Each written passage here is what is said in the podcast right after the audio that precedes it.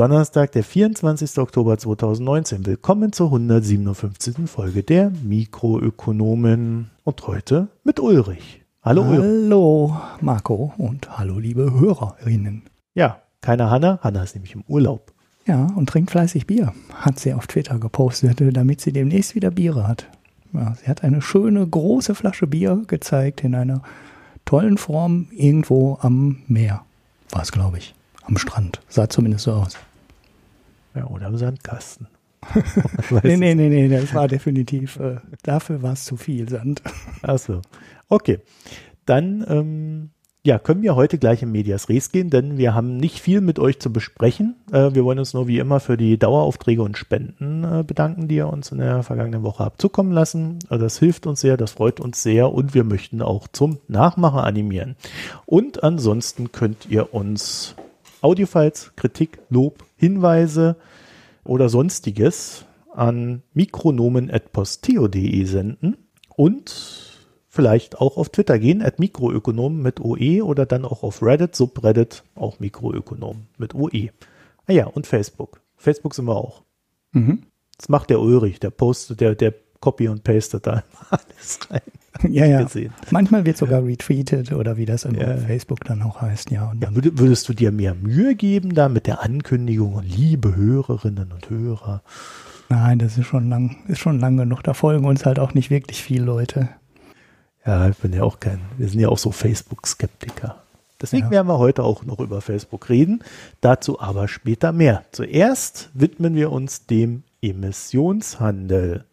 Mhm. Denn da hat die Miriam Vollmer ähm, einen ja, Artikel oder Blogpost ist das bei ihr geschrieben und da geht es um den kleinen Emissionshandel, der eine maskierte Steuer sein könnte.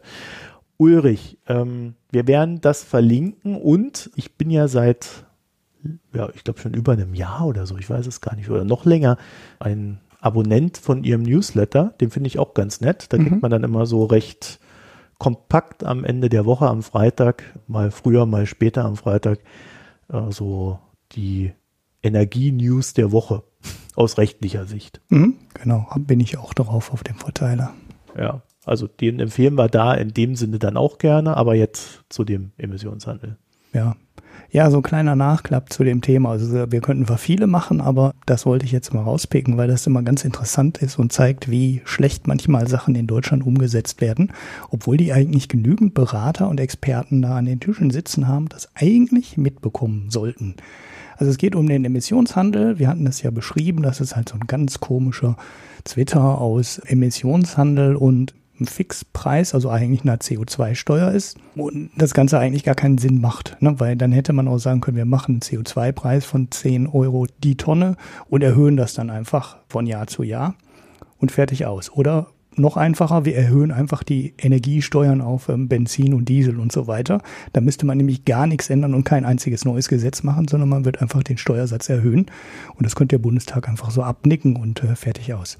Gut, jetzt haben wir diesen komischen Twitter aus Handel, der ja eigentlich gar kein freier Handel ist, weil es über beliebig viele Zertifikate zum Fixpreis zugestellt werden und damit ziehen wir den großen Vorteil nicht, dass wir nämlich die Menge senken wollen. So, de facto funktioniert das System jetzt wie eine CO2-Steuer.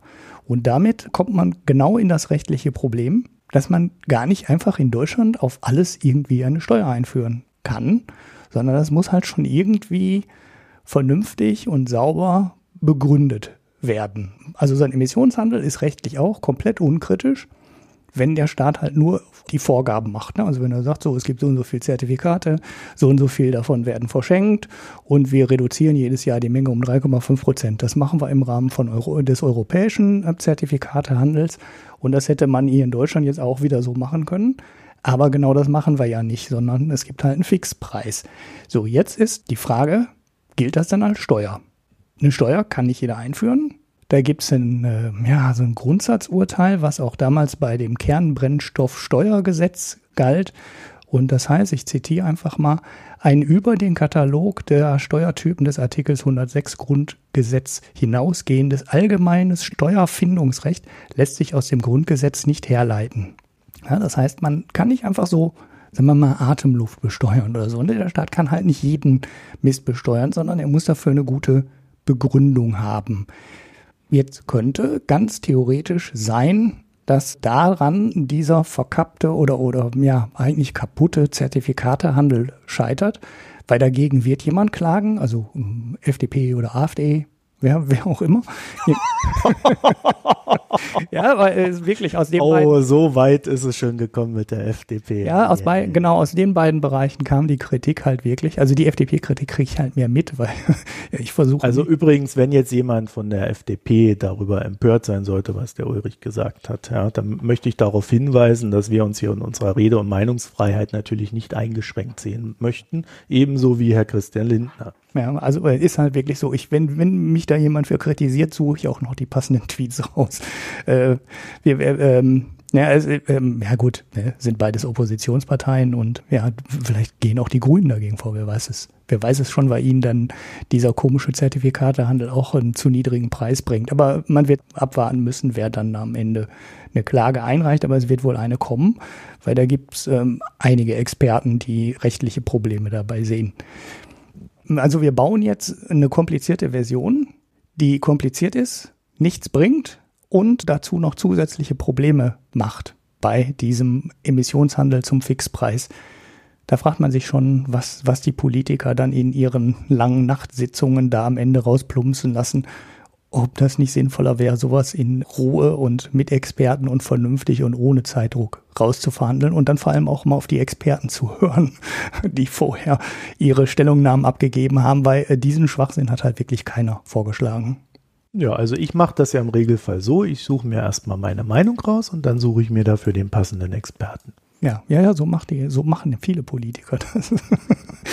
ähm, ja. ja, ja unser, unser Folgethema passt da auch ganz gut rein. Ja, ich bringe jetzt noch mal eben zu diesen rechtlichen Problemen noch, ganz kur noch eine ganz kurze Anmerkung. Mhm. Ich hatte ja immer, ich glaube hier auch hier im Podcast, aber auf Twitter auch schon häufiger gesagt, dass man die CO2-Steuer doch einfach in den EEG-Topf umfüllen sollte. Ne? Also quasi man nimmt die CO2-Steuer, um bevor die eine relevante Höhe hat, dass man das pro Kopf ausschütten kann, weil das wäre dann mein favorisiertes Modell auch. Ne? Also wirklich irgendwann mal sagen, so einfach jeder Bundesbürger bekommt im Jahr 80, 100, 150 Euro zurück, je nachdem, wie hoch die Einnahmen der CO2-Steuer halt sind. Ich habe aber gesagt, aus bürokratisch Vereinfachungsgründen würde ich das Geld einfach in den EEG-Topf reinwerfen. Ne? Das kostet, macht ja im Moment ungefähr gute 6 Cent pro Kilowattstunde Strom aus. Da läuft auch eine ganze Menge Geld drüber und da könnte man zumindest so eine CO2-Steuer, wie die jetzt angepeilt ist, also ne, 35 Euro, das ist ja jetzt so das, was äh, als Fahrplan skizziert ist bis 2025, könnte man problemlos einfach über eine Senkung der EEG-Zulage machen. Aber auch das ist rechtlich nicht ganz unkritisch, weil das könnte dann im Rahmen vom EU-Recht als unerlaubte Beihilfe zur Förderung der regenerativen Energien gelten. Also das EEG-Gesetz, so wie es jetzt ist, ist schon europarechtlich mal überprüft worden, weil auch jemand gegen geklagt hat. Das hat aber gehalten. Ähm, auch die Ausnahmen, die da drin sind, ne, also dass Großabnehmer aus der Industrie die Umlage nicht bezahlen müssen, das hat alles gehalten. Aber ähm, die Rahmenbedingungen sind schon relativ genau definiert inzwischen. Und das heißt unter anderem auch, ähm, dass der Staat da nicht einfach Geld reinschütten kann, so wie es ihm beliebt. Das muss halt wirklich der Förderung der Energien gelten und äh, darf nicht irgendwie ja, der Industrie zugutekommen können. Also ist, äh, kann ich jetzt auch so ganz genau nicht erklären. Es ist auf jeden Fall diffizil und man kann es nicht einfach so da reinwerfen. Dass auch das muss man rechtlich von Experten beurteilen lassen, bevor man sowas macht. Finde ich ein bisschen schade, weil ich fand das eine sehr schöne, unbürokratische Lösung. Aber auch das äh, muss man sehr genau prüfen. Mhm. Die äh, Frau Kempfert, ja. die ja da in dem beim Dings war, hat auch ein paar, paar Mal ein paar Tweets zugeschrieben und, ähm, und natürlich auch Papers und so weiter. Die haben ja da die Fachleute sitzen im DEW. Es geht wohl, ist die Einschätzung, also diese e, mit der EG-Senkung. Aber man muss trotzdem aufpassen, was man da tut. Und wenn man einfach so in so Nachtverhandlungen irgendeinen komischen Kompromiss aushandelt und an die rechtlichen Folgen nicht denkt, dann kann man also, könnte man also auch die Sache falsch umsetzen, so dass sie dann irgendwann scheitert. Und das wäre halt schon ganz schön schlimm, ne? weil da laufen halt demnächst äh, entscheidende Summen Geld rüber. Und äh, wenn der Staat das dann auf einmal alles irgendjemand wieder zurückerstatten muss, wird es ein Desaster und das wäre nicht gut. Ja. Okay, Dann kommen wir zu WeWork. Apropos Desaster. genau. WeWork hatten wir ja hier auch schon mal. Ich suche, ich verlinke die alte Folge in den Show Notes. Da hatte ich ja mal kurz erwähnt, dass ich seit langem keine so aufgeblähte und äh, ja. Das war aber wirklich kurz, was wir da besprochen haben. Ja, äh, Bilanz mehr, Bilanz mehr gesehen habe, also kom komplett irre. Anfang des Jahres gab es eine letzte Kapitalrunde, wo die Bewertung von WeWork bei 47 Milliarden Dollar lag. Zu so einer ähnlichen Bewertung wollte WeWork dann auch vor fünf, sechs Wochen an die Börse gehen. Die Aktionäre haben aber alle gesagt, also die potenziellen Aktionäre haben alle nur heftig mit dem Kopf geschüttelt, haben gesagt, nee, zu dem Preis nicht. Und dann war am Ende ähm, eine Halbierung des Preises ähm, in der Diskussion. Also es war dann ja alles nicht mehr öffentlich, das sickerte dann nur noch so raus. Aber auch zu massiv verringerten Preisen hat sich keiner mehr gefunden, der die Firma kaufen wollte. Ich hatte dann darüber spekuliert, dass WeWork nicht mehr so wahnsinnig viel Geld hat, nachdem der Börsengang geplatzt ist. Aber die Situation ist wohl noch viel, viel dramatischer, als ich sie damals vermutet hatte, weil ich hatte gesagt, ja, ja spätestens nächstes Jahr, wenn die ihren 1,5 Milliarden Dollar Kredit tilgen müssen, sind die pleite. Ähm, aber es sieht wohl noch viel, viel schlimmer aus. Denn jetzt gibt's eine ganz, ganz schnelle Kapitalerhöhung über eine gute Milliarde vom Großaktionär, vom bisherigen Großaktionär Softbank. Der gleichzeitig diese Kapitalerhöhung macht, über 1,1 Milliarden waren es, glaube ich. Dann kommen noch ungefähr 4 Milliarden Kredit obendrauf und weitere 3 Milliarden gibt es für ein Aktienkaufprogramm der Altaktionäre. Also da mhm. bietet Softbank bisherigen Anteilseignern, unter anderem den Gründer, halt einen Haufen Geld, dass sie aussteigen. Ja, ich kann kurz die Zahlen nennen. Das sind ähm, also den Mitarbeitern wurden vor dem Börsengang noch Aktien zu 54 Dollar angeboten, die sie teilweise auch gezeichnet haben. Oh. Und ah. diese, diese Aktien werden jetzt für 19,19 Dollar gehandelt. Ja, ja, und die Kapitalerhöhung ist noch niedriger. Ne? Also diese 1,1 Milliarden, die wird zu 11, irgendwas Dollar pro Aktie gemacht. Ja, also die Bewertung von äh, WeWork geht von 47 Milliarden auf 8 Milliarden nach unten. Mhm. Wobei ich nicht genau weiß, zu welchem Kurs das berechnet wurde. Ne? Also äh, weiß ich auch nicht, habe ich auch nichts zu gefunden. Das ist auch ein recht kompliziertes Konstrukt, genau, weil ja. äh, es gibt nicht nur eine Kapitalerhöhung äh, im Sinne von äh, Softbank äh, tritt als Geldgeber auf und kriegt neue Aktien, sondern der ehemalige Vorstand Adam Newman, also der Neumann, ne, mhm. der verliert äh, auch seine Stimmrechte, die ja irgendwie das 20-fache der anderen Aktionäre betragen haben. Oder mhm. ich es richtig im Kopf habe. Also jedenfalls, äh, der hatte die Stimmenmehrheit, obwohl er gar nicht die Aktienmehrheit hatte. Das war auch wieder so eins dieser wilden Konstrukte. Und äh, diese Stimmrechte verliert er. Und Softbank hält jetzt nach diesen ganzen Transaktionen wohl irgendwie 80 Prozent an dem Laden. Naja, wenn das alles so durchgeht, genau. Es gibt halt diese 1,1 Milliarden, diese Schnellkapitalerhöhung, also die halt wirklich so eine Notkapitalerhöhung zu sein scheint, weil in dem in den Papieren steht drin, innerhalb von sieben Tagen oder innerhalb von acht Tagen soll die umgesetzt werden, wenn keiner der Shareholder ein Veto einlegt oder ja, müsste wahrscheinlich auch eine Mehrheit dagegen haben. Ich weiß ich gar nicht ganz genau, wie zustimmungspflichtig das da ist. Ähm, es wird aber auch keiner dagegen sein. Also die wird halt durchgehen. Dann haben die wieder 1,1 Milliarden irgendwie auf dem Konto. Es gibt noch einen Kredit dazu und dann gibt es dieses Aktienrückkaufprogramm über drei Milliarden, in dessen Zug dann wohl auch, wenn ich das richtig verstanden habe, aber ich habe nie gesehen, ob das irgendwie 100% verpflichtend ist oder nicht. Der Neumann halt als, als Gründer der Firma oder Co-Founder war er, glaube ich, dann aussteigt aus dem Laden und nur ja, noch er wird Berater. Ja, ja, er wird irgendwie Berater. Naja, gut ich glaube, das ist nicht äh, in dem Sinne verpflichtend, wie wir beide sowas ansehen würden, also mit äh, explizitem Vertrag und so weiter, sondern ich, äh, es sieht so aus, als ob Softbank äh, dem einfach die Pistole auf die Brust gesetzt hat und gesagt, pass auf, du gehst jetzt hier raus oder äh, wir lassen den Laden absaufen. Hm, ja, genau. Äh, sie haben sich da ja auch mit anderen Investoren zusammengetan, auch wenn die sicherlich viel kleiner sind als Softbank. Und eine lustige Zahl dazu, äh, Softbank hat ja gesagt, dass sie drei Milliarden ausgeben werden, um andere WeWork-Investoren da rauszukaufen. Oder WeCorp heißt es ja, äh, das Unternehmen, mhm. Und, äh, also Corporation. Wenn sie dem Newman seine Aktien abkaufen, dann hätten sie von den drei Milliarden immer noch zwei Milliarden. Und der junge Mann wäre immer noch Milliardär. Mhm. Ja, ja. ja. Und äh, da sind wohl, da ja. wird wohl auch dieses Mitarbeiterprogramm rausgefüllt, ne? Und äh, mhm. äh, das ist der Kurs, den du gerade genannt hast, ne? Also diese 19 Dollar pro Aktie, das ist wohl die Basis für dieses 3 Milliarden Aktienkaufprogramm. Und 11 äh, Dollar pro Aktie ist dann die Basis für diese Schnellkapitalerhöhung über eine Milliarde. Ja, wenn man das jetzt alles zusammenrechnet, ist schiebt Softbank jetzt nochmal ungefähr so viel Geld äh, in WeWork rein, wie sie bisher schon reingeschoben haben in den beiden Kapitalrunden. Also sie schieben jetzt irgendwie ungefähr so viel Geld in äh, WeWork rein, wie der Laden bewertet ist. Ne? Also sie schieben da 8 bis 9 Milliarden jetzt aktuell nochmal rein. Also teilweise Kredit und so weiter, habe ich ja gerade alles erläutert.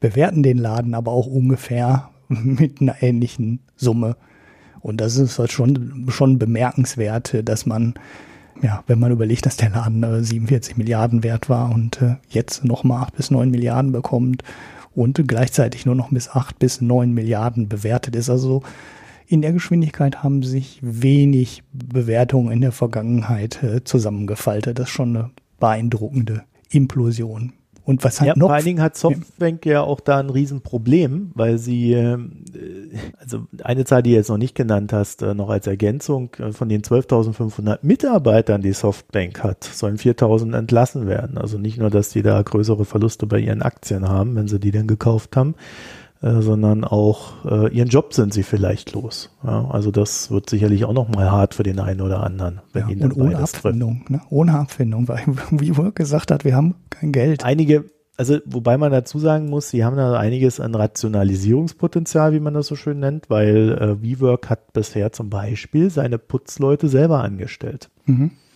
Was ja normalerweise bei so großen Unternehmen in einer ausgelagerten Gesellschaft äh, stattfindet. Und das ist so eine Ebene, die sie da heben können. Das ist natürlich dann wieder bei den Schwestern, wo gespart wird. Mhm. Ja, so, aber das große Problem von Softbank ist, dass sie eigentlich momentan ihren Vision Fonds, den sie haben, in dem auch die WeWork oder die WeCorp dann drin liegt, dass sie da eine zweite Version auflegen wollten, den Vision Fonds 2. Und da sollten wieder ein paar Milliarden reinfließen. Ich glaube, bis zu 200 Milliarden oder so wollten sie da haben. Und äh, da hat man schon gelesen, dass der Vorstand sich dann irgendwie Geld vom Unternehmen leiht, dass er selber dann in den Fonds da rein gibt und die Bewertung, ich glaube, das habe ich damals auch erzählt, ne? die Be Sicherheit für den Kredit sind dann wiederum die Softbank-Aktien des Vorstands und so weiter. Also das sind äh, schon sehr lustige Konstrukte, die da gefahren werden, die halt auch einfach zeigen, dass, äh, dass Hochrisikogeschäfte in einem Hochrisikomarkt sind. Mhm. Ja, also da ist kein Risikomanagement, sondern da setzt man alles auf eine Karte.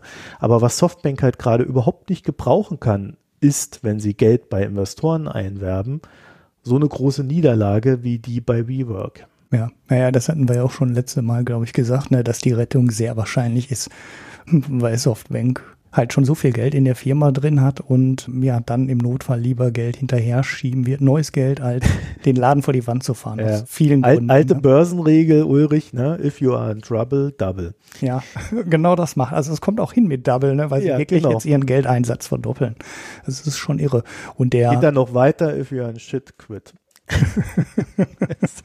ja, und äh, in der tollen Position von, von Neumann äh, in der Geschichte noch 1,7 Milliarden abzusahnen und 200 irgendwas Millionen allein an Beratungskosten dafür noch in Rechnung zu setzen. Das ist schon, ist schon komplett irre.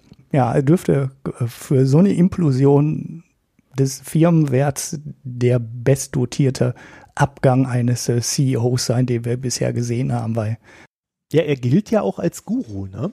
Das ist ja so ein, ja, ja. der, äh, der es geschafft hat, so eine Art äh, Personenkult um sich herum aufzubauen. Und so eine Implosion äh, spricht im Regelfall dann auch dafür, dass es äh, funktioniert hat, weil eigentlich sieht man das immer nur bei solchen Unternehmen, die auf ja, solchen Kults basieren. Mhm. Also das äh, korreliert recht häufig, so Zusammenbrüche mit Personenkult. Ja, ja.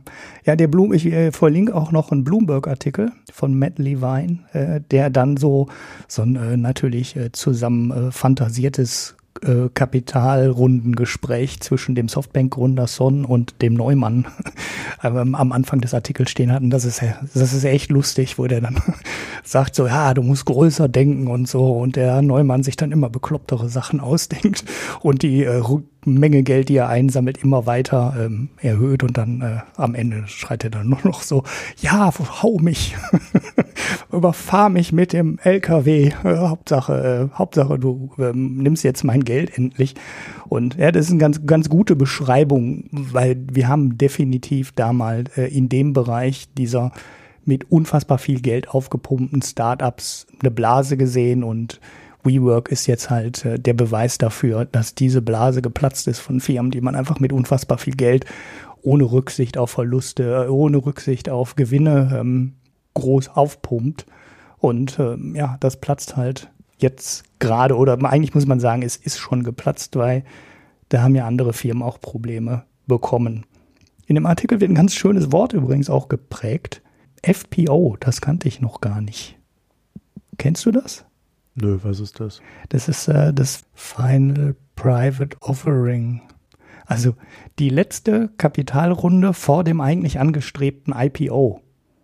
Und äh, das wird dann so in dem zweiten Teil des Artikels ganz gut herausgearbeitet, dass heute halt sehr viele Firmen, gerade diese aufgepumpten Firmen in den USA, eigentlich die letzte und höchste Bewertung im Rahmen dieser Runde bekommen mhm. und nicht mehr so viel im Rahmen des IPOs. Deshalb gibt es ja auch diese ja. Ja, schleichenden Börsengänge, ne? wie nimmt man die? Nennt mich Quiet, also die bereits herausgegebenen Aktien einfach zum Fixpreis an die Börse gebracht werden und in dem Rahmen gar keine Kapitalerhöhung mehr gemacht wird und ja, die weitere Kursentwicklung auch gar nicht mehr so wichtig ist. Eigentlich wollen die ähm, äh, ja, Altaktionäre nur noch äh, die Aktien handelbar haben an der Börse und äh, ja, dann macht man halt so einen, so einen schleichenden Börsengang und bringt die Aktie einfach irgendwie an die Börse und ja, dann kann man sie bewerten und hat einen Kurs in den eigenen Büchern und kann sie dann halt unter Umständen, wenn es beliebt, verkaufen.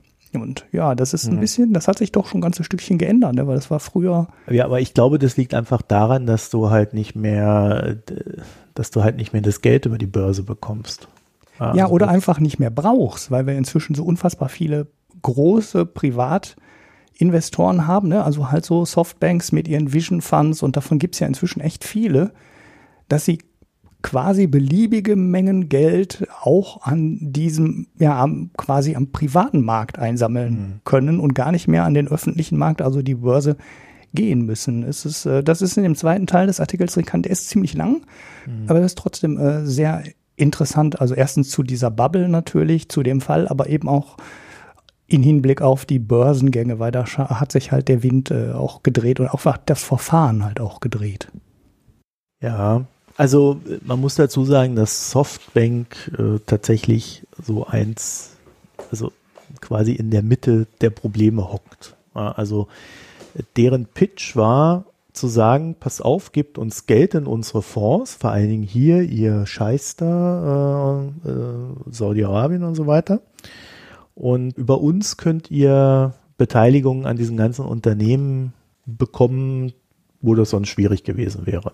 Mhm. aus Sicherheitsgründen oder sonst was. Ja, so ist es halt einfach nur ein, ein Anlagevehikel, äh, ein kleiner Proxy und da können sich dann die Scheiß an kritischer Infrastruktur und so weiter auch mit beteiligen. Dieses Kartenhaus, wenn das zusammenfällt, fällt wahrscheinlich einer der größten Preistreiber zusammen. Und das, was der äh, Levine da aufgeschrieben hat, äh, das ist zwar so ein bisschen plump ähm, im Sinne von vielleicht der Machart her, aber das ist tatsächlich dieses Denken, was da bei Softbank drin steckt. Mhm. Ihr erinnert euch vielleicht, dass, ähm, ja, das ist ja nie endgültig bestätigt worden, aber der Softbank-CEO soll ja zu Hochzeiten des äh, Bitcoin-Hypes soll er ja in Bitcoin investiert haben und dann einfach mal so 350 Millionen verballert haben aus seiner privaten ja, ja, Kasse. Story habe ich auch gelesen, ja. Ne?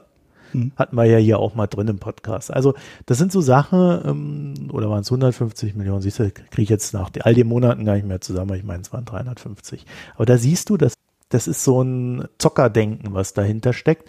Und mit diesem Zockerdenken, das siehst du in der Praxis an, an Rework. Das mhm. Ding wurde halt einfach aufgepumpt und schneller und weiter und Hauptsache dann irgendwie an den Markt bringen und am Markt dann noch das Geld für die letzte Finanzierung und dann kann man schön abverkaufen. Mhm. Ja, funktioniert halt nicht immer und am Ende eines Hypes funktioniert es meistens nicht und dann beginnt das Kartenhaus zusammenzuklappen. Und das wird jetzt sehr spannend in den nächsten Monaten bei Softbank, ob sie das Ding noch gemanagt kriegen. Mhm. Also für mich ist tatsächlich das, der interessantere Part bei diesem Ganzen ist Softbank. Mhm. Ja, ja. So, dann würde ich sagen, genug mit WeWork. Dann kommen wir jetzt zu meinem kleinen USA-Part. Äh, wir haben ja letzte Woche China gehabt. Diese Woche mein kleiner na, Nachklapp ist es ja nicht, aber ich hatte ja einen Haufen Sachen zu den USA gesammelt. Ich habe das auch hier wieder äh, einem Update unterzogen und noch ein paar Nebenstränge mir dazu aufgeschrieben, so dass wir jetzt hier so einen kleinen Rundumschlag machen werden, damit ich meine ganzen Sachen nicht wegwerfen muss, die ich da zusammen mhm. gesucht hatte damals. So, und zwar und das ist jetzt äh, tatsächlich aus äh, September, müsste Anfang September gewesen sein, als die News gekommen ist. In den USA gibt es äh, den Ausblick des Business Roundtables. Äh, der wird so, wird so quartalsweise gemacht. Und dieser Business Roundtable Ausblick ist jetzt sechs Quartale in Folge nach unten gegangen.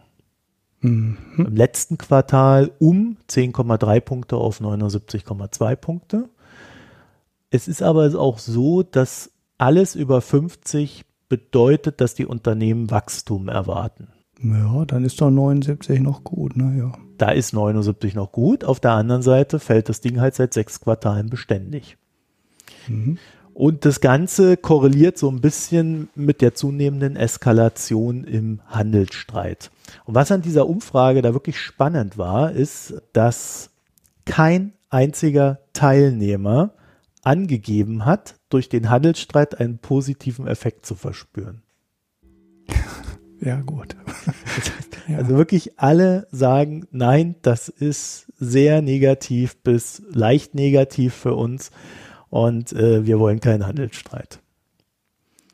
Und die Folge dessen ist natürlich, dass die US-Unternehmen sich dann auch mit Investitionen zurückhalten. Ja, es werden weniger Maschinen gekauft, äh, die Schichten werden gekürzt in den Fabriken, ähm, Neuanschaffungen werden hinten rausgeschoben. Man wartet einfach ab. Man hofft, dass da irgendwo der Knoten platzt ja dann aus dieser momentan unsichereren Lage ähm, irgendwie eine sichere Lage wird, wo du wieder sagen kannst, okay, das sind die neuen Rahmenbedingungen und in denen kann ich mich so und so verhalten. Weil die Probleme sind gar nicht mal so sehr die Zölle selbst. Die Zölle selbst führen halt dazu, dass du äh, eine andere Kostenkalkulation fahren musst. Teilweise werden ja auch die ja, Zölle aufgefangen von den Unternehmen selbst. Also ne, das, da, da gibt es ein bisschen Spielraum. Aber wenn du nicht weißt, wie momentan die Rahmenbedingungen im Markt sind, aber auch die künftigen Rahmenbedingungen, dann kannst du nicht investieren. Und dieses Nicht-Investieren ist viel, viel schlimmer als irgendwelche Zölle. Dazu muss ich vielleicht noch ergänzen, dass generell die Produktionsaktivität aber auch weltweit zurückgeht. Also es betrifft nicht nur ähm, die US-Unternehmen, sondern es sind hauptsächlich Autohersteller. Die überall die Produktion zurückfahren. Das heißt also auch Deutschland hängt da völlig mit drin. Und äh, momentan gibt es da auch keinen positiven Blick. Also wir haben es ja letzte Woche, glaube ich, gehabt. In China gehen selbst die Autoverkäufe für Elektroautos noch zurück. Ja, also ein Markt, der gerade erst am Entstehen ist. Und das muss man erst mal hinbekommen, dass da kein Marktwachstum vorhanden ist. Ne? Naja gut, da wird die Förderung aber auch zurückgefahren ne? bei Elektroautos in China. Ja, das ist wohl der Treiber, der Haupttreiber, dass da weniger Geld gibt jetzt, als es früher gab. Ja, äh, aber die Konsumenten haben auch weniger Geld. Also das ist nicht nur der Treiber, sondern der, den Leuten ist ja im Regelfall egal, wie viel Geld sie ausgeben, wenn sie Geld haben. Ja. Dadurch, dass halt weniger Löhne reinkommen, die Lage unsicherer wird, geben sie halt keins aus. Ja, äh, was dann natürlich dafür sorgen wird, dass am Ende doch wieder viele Elektroautos gekauft werden in China, ist dann halt die, der Quotenzwang, den, den sie eingeführt haben. Ne? Weil wenn, wenn du die Quote nicht erfüllst als Autohersteller, musst du ja Geld bezahlen. Aber wir sind jetzt bei den USA, Ulrich. Ne? Mhm. So, dazu würde ich dann sagen, ähm, also ich würde mal einen ganz, ganz kurzen Blick noch auf die Handelsgespräche werfen, damit wir da ein Gefühl für bekommen. Und äh, da ist es so, dass ich bemerkt habe, dass sich vor allen Dingen die Außenansicht verschoben hat. Ne? Also du erinnerst dich, äh, früher war es der taffe Donald, der dann aufgetreten ist, auf den Tisch gehauen hat, jetzt zeigen wir es den Chinesen und äh, ba, ba, ba, ba, ba. Und mittlerweile ist so der Eindruck entstanden, dass die Chinesen am längeren Hebel sitzen. Mhm, ja. Dass sie eigentlich auch so die Regeln dieser Handelsgespräche äh, bestimmen und dass sie einfach sagen, nö, ähm, also wenn ihr euch nicht einigen wollt, dann einigen wir uns halt nicht. Und das bringt Donald Trump in so eine Situation, in der er ja auch nicht mehr weiß, wie er sich verhalten soll, weil er dafür gar nicht die Instrumentarien hat aus seinem üblichen Spielzeug heraus. Also eine Folge dessen ist dann, dass er damit droht, dass zum Beispiel die Chinesen die härtesten Verhandlungen äh, aller Zeiten über ein Handelsabkommen erleben werden, wenn sie sich nicht bis zu den Präsidentschaftswahlen mit ihm geeinigt haben. Ja, ja. Ja, also wenn sie quasi auf Zeit spielen bis nach den Präsidentschaftswahlen. Die Frage ist ja auch, ob ähm, Donald Trump bei dem dauernden äh, Feuern seines Personals da überhaupt noch vernünftige Leute sitzen hat. Ne? Also das kannten ja auch personell Spuren hinterlassen. Vielleicht sind die Chinesen da äh, mit den fix gut besetzten Leuten auch einfach personell besser aufgestellt als die Verhandlungsdelegation von Donald Trump. Ja, ist ein, ist ein guter Punkt und dazu kommt, dass äh, Donald Trumps ja, Posten, die er zu besetzen hätte als Präsident äh, in den verschiedenen Ministerien, dass die ja auch alle nicht besetzt worden sind. Also das heißt, äh, in der Administration arbeiten viel, viel weniger Leute als unter Obama und darunter leidet dann natürlich auch die Abläufe. Mhm.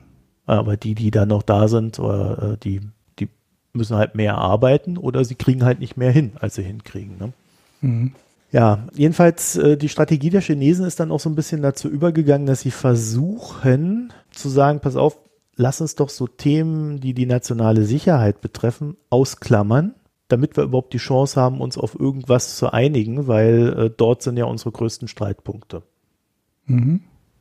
Das ist natürlich völlig gegenläufig zu dieser US-Strategie unter Trump, wo man einfach sagt, man, man wirft alles rein, was man hat, rührt das einmal um und dann kommt irgendwie ein Ergebnis dabei raus. Ne? Mhm.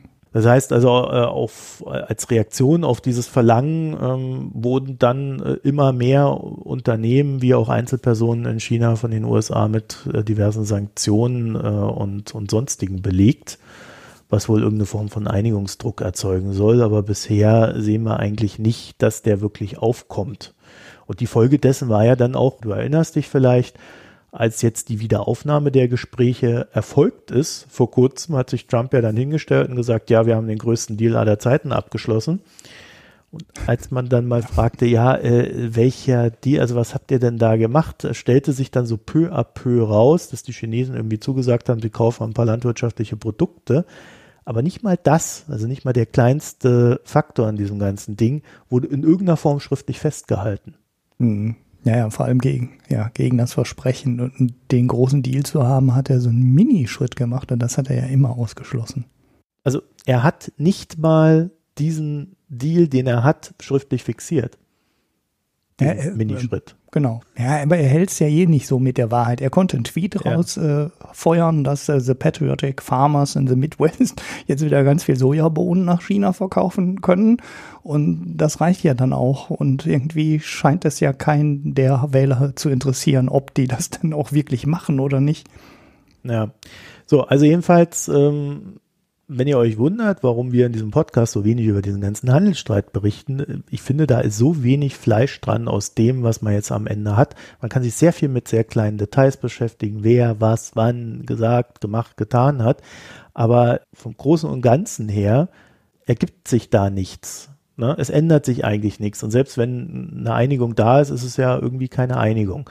So, äh, jedenfalls das Ergebnis diese, dessen, was ich da so momentan in dem Handelsstreit sehe und auch so die Indikationen, die da so aus den verschiedenen Ecken kommen, ist, dass man eigentlich davon ausgehen muss, dass dieser Handelsstreit sich über die nächsten Jahre, wenn nicht sogar Jahrzehnte hinzieht. Es wird immer wieder so kleinere Zwischenlösungen in verschiedenen Ecken geben aber ähm, wir verhandeln oder ich, ich, ich vermute mal, dass am Ende dieses Prozesses stehen wird, dass man sagen wird, Trump hat die Neuverhandlung der Welt ausgelöst damals. Ja, die USA sind der Hegemon, der abgibt, äh, während China das aufstrebende Reich ist, was zunimmt. Wie nachhaltig das sein wird, werden wir noch sehen. Aber das ist die Ausgangslage momentan und keiner der beiden ist eigentlich bereit, sich da wirklich zu bewegen. Der einen natürlich, weil sie nicht abgeben wollen und die anderen, weil sie meinen, also wir, je mehr wir warten, desto mehr kriegen wir. Das ist der Anreiz der Chinesen, weil mhm. wir ja immer stärker werden und die USA immer schwächer. Ja. So, währenddessen Trump irgendwie keinen gescheiten großen Deal präsentieren kann und dann sich äh, noch nicht mal auf den kleinsten gemeinsamen Nenner einigt. Hm. Ja, also das wäre so ein bisschen meine These zu dem Handelsstreit, wie man ihn dann vielleicht historisch irgendwann deuten wird, weil ich glaube, diesen Prozess hat Trump wirklich ausgelöst, ohne es natürlich zu wissen. Ja, ja. Also das hat er in der Form nicht reflektiert. Darf ich nochmal eben zu China nochmal eine Frage stellen? Was meinst du denn, hat das für Auswirkungen des möglichen äh, Handelskriegs zwischen der EU und den USA? Also ist Trump jetzt Hält er sich da zurück, weil er gemerkt hat, dass er mit China Probleme bekommt? Also, dass es gar nicht so einfach geht, wie er immer versprochen hat? Oder meinst du, der droht immer noch? Also verzögert das die Geschichte, dass er halt, ich sage jetzt mal einfach zwei Frontenkriege, es ist ja kein Krieg mhm. im engeren Sinne, aber äh, da ist ja auch, da war Trump ja auch lange sehr laut und in der letzten Zeit ist er halt, sagt er halt sehr wenig zum Thema EU. Macht er das, weil er Angst hat, da die zweite Niederlage zu kassieren. Also er nennt es jetzt natürlich nicht Niederlage, aber er kommt ja auch nicht voran, genauso wie mit Nordkorea mhm. ist ja auch nichts. Da trompetet er ja auch immer nur rum und da gibt es ja auch kein Vorankommen. Kein ja, also äh, kann man so nicht sagen, weil man es nicht weiß. Ne? Aber mhm. äh, es gibt zumindest eine Beobachtung. Äh, Navajo ist jetzt irgendwie auf die EU zugegangen, um sich da in Sachen Airbus vielleicht doch noch so zu einigen, dass man da nicht mit äh, Sanktionen rumarbeiten muss. Ja, wobei sie es da ja sogar dürften, ne? Also das ist ja, ja, ja genau. Das ist ja eine WTO-Entscheidung und dann darf, ähm, die WTO sagt ja dann auch, ähm, okay, ihr habt hier ähm, Subventionen verteilt, die ihr nicht verteilen dürft und dafür dürft ihr so und so viel Subventionen verhängen. Das ist ja ein richtiges Gericht, ein Gerichtsurteil. Und das ist ja das Komische. Das ist ja in den Medien manchmal auch sehr undeutlich unklar mhm. dargestellt worden. Das ist explizit nicht Teil dieses Handelskriegs. Ich glaube, es ist deswegen schwer zu beurteilen, weil äh, die USA ja auch noch andere Probleme mit Europa haben oder Europa mit den USA. Wenn wir jetzt zum Beispiel Richtung Türkei gucken, muss ich sagen, da könnte es ja dann irgendwann schon auch sein, dass äh, Europa irgendwann wirklich mal die Schnauze voll hat von den USA. ja. Also ja. Äh, dieses, dieser Rückzug da aus der Türkei, ähm, wo man dann irgendwie Erdogan einen Freibrief gibt. Äh, Pelosi hat Trump da ja äh, beschuldigt, quasi für Putin zu arbeiten. Also äh, da sind noch sehr viele Sachen nebendran, wo ich glaube, dass man im US-Establishment schon eine gewisse Sensibilität dafür hat, dass man nicht zu weit gehen sollte gegenüber Europa, um dann nicht zu viel naja, Gegenwind zu haben. Weil am Ende sind wir ja immer noch deren Verbündeter und die USA unserer und eigentlich müssten beide Seiten daran interessiert sein, die Sache zu regeln und zwar in aller Ruhe. Und wenn man jetzt merkt, man kommt mit China nicht weiter, dann noch diesen Streit anzufangen mit Europa, also das, also wir beide aus unserer Rationalität würden sagen, das ist nicht klug, das braucht man nicht. Wenn man mit Europa streiten will, sollte man es aber auch gleich tun, weil in Europa beginnen erst die Kräfte sich zu sammeln und äh, man beginnt standhafter zu werden und verschiedene Sachen anders zu sehen als bisher. Also man will sich auch lösen aus der Abhängigkeit zu den USA. Und ähm, also das heißt, wenn Streit, dann eigentlich jetzt. Oder man einigt sich halt äh, und guckt, dass man die Standards festzieht. Mhm. Also ich bin da, bin da nicht, nicht entschieden in der Sache. Ja, naja, gut. Ja. Gut, ähm, dann aber noch eine andere Beobachtung in Sachen USA, äh, einfach auch zum drauf rumkauen. Und zwar gibt es äh, eine, eine, Entwicklung in den USA gegenüber Amazon, Facebook, Google und Co. Und die in die Richtung läuft, dass die Politik gerade wach wird und sagt, hey, hm, irgendwie stimmt doch da was nicht. Ja, Facebook da mit diesen ganzen Fake News, das ist doch alles nicht gut. Google verdient irgendwie an Fake News und äh, wir sind da irgendwie die äh, Gelackmeierten als Politik, also da, da müssen wir doch irgendwas tun. Bei Amazon gibt es irgendwie Probleme mit Nachahmerprodukten, also äh, die Plattform ist völlig unreguliert und Amazon schafft das irgendwie nicht, irgendwelche Billigprodukte, die quasi so tun, als ob sie das Produkt sind, was der Kunde sucht, irgendwie aus der Plattform rauszubekommen. Sie machen da schon viel, aber trotzdem ist die, ist Amazon davon überschwemmt in den USA. Also äh, wahrscheinlich auch in Deutschland. Äh, ich lese immer wieder in den in den äh, Rezensionen, dass Leute irgendwelche Fake-Produkte erhalten haben. Also die haben das überhaupt nicht im Griff. Da gab es eine Klage von Birkenstock, ne, die genau das, äh, genau deswegen Amazon untersagt haben, die Birkenstock-Schlappen zu verkaufen. Genau. Und da sehe ich so ein Ding, wo ich die Vermutung habe, dass sich jetzt eine, eine Bewegung in Gang gesetzt hat. Also es geht nicht nur um Facebook zerschlagen, Amazon zerschlagen und so weiter, sondern äh, es, es geht jetzt darum, dass diese Unternehmen für das verantwortlich sind, was sie tun. Also wenn mhm. ich eine Plattform habe, bin ich verantwortlich für das, was auf der Plattform stattfindet. Ich muss dafür sorgen, dass die Produkte, die ich verkaufe, keine falschen Produkte sind, dass sie nicht gefälscht sind. Ich muss dafür sorgen, dass die Nachrichten, die ich an die Leute ausspiele, nicht explizite Desinformationen und Falschinformationen sind. Ja, Desinformation ist ja mehr so politisch, Falschinformationen kann man ja auch nochmal in einem anderen Muster sehen. Also es, es gibt ja auch Angebote, äh, mediale Angebote, die ja explizit von Falschinformationen leben. Weil sie halt wissen, da gibt es irgendwie eine Community, die das konsumiert und wir verdienen damit Geld. Und wer halt auch immer mit Geld verdient, sind dann die Plattformen. Das heißt, die sind in der Verantwortung, ihr Geschäftsmodell so zu modifizieren, dass sie nicht an Illegalität verdienen. Und das kostet Geld. Das ist etwas, was richtig Geld kostet, wenn du es bis ins Kleinste hin durchdeklinierst. Du musst Moderation bezahlen, du musst, du kannst nicht nur über einen Algorithmus immer Sachen rausfiltern, sondern du musst Leute einstellen, die sich die Sachen angucken, die äh, dafür sorgen, dass die Fehlerrate des Algorithmus äh, reduziert wird durch menschliche Begutachtung und so weiter und so fort. Das heißt also, diese ganzen Verantwortungskosten, die die großen Internetunternehmen bisher auf die Gesellschaft abgewälzt haben, die könnten so langsam an die Unternehmen zurückgegeben werden im Sinne von, ihr müsst euch darum kümmern, nicht wir als Gesellschaft. Und das würde die Gewinnmargen von den großen Tech-Konzernen in, äh, in, den USA doch erheblich schmälern. Mhm. Da Hätte ich aber auch noch einen äh, anderen Punkt, wenn das wirklich politisch angegangen wird in den USA und es beginnt langsam, das ist meistens, wenn sowas beginnt, ja ein längerer Prozess, der in der Politik immer mehrere Jahre dauert, also nichts, was morgen passiert, sondern etwas, was peu à peu passiert. Ähm, wenn das dann passiert, dann ist natürlich auch eine Rückwirkung auf den Markt äh, zu verzeichnen und die ist, dass sich die Markteintrittsbarrieren erhöhen. Ja, so wie du das bei den Banken kennst.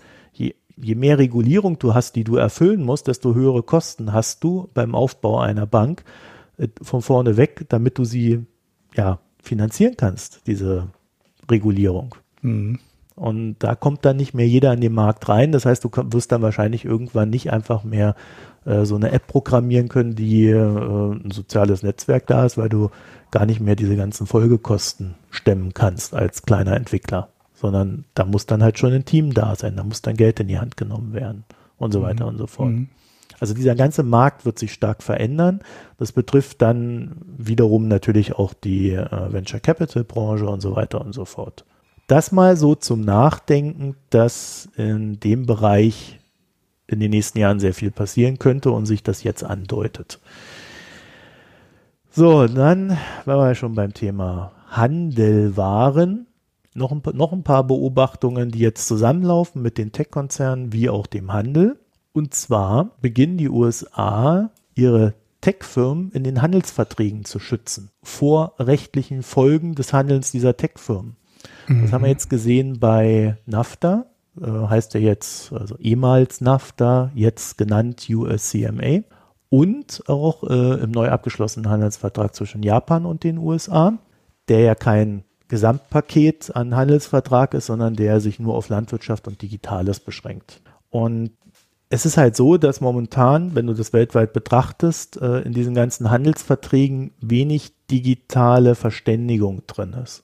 Ja, also es ist kein gemeinsamer Binnenmarkt, der dort in diesen Handelsverträgen äh, reguliert wird äh, in Sachen Digitales, sondern bisher ist das nicht drin. Und die USA beginnen jetzt damit, das reinzubringen, weil sie natürlich der Meinung sind, dass sie auf diesem Wege ihre eigenen Standards weltweit verbreiten können. Und wie wir wissen, ist besonders scharf natürlich die EU. Ja, also über Vestager äh, ist da ja sehr viel indirekte Tech-Regulierung erfolgt, indem dann die Strafen für Fehlverhalten äh, ausgesprochen worden sind. Und auch hier, ja, also diese Standards definieren die Fähigkeit der Unternehmen, aus ihrem Angebot heraus Gewinne zu erzielen. Das heißt, wenn die USA dafür sorgen, dass äh, eine laxe Tech-Regulierung in Europa erfolgt über Handelsverträge, dann können die Unternehmen besser hier agieren und besser Geld verdienen, weil sie dann nicht dafür sorgen müssen, dass halt etwas ordentlich moderiert wird. Und es steht tatsächlich in diesen Handelsverträgen drin, dass die US-Unternehmen nicht rechtlich belangt werden können für Moderationsfolgen. Mhm.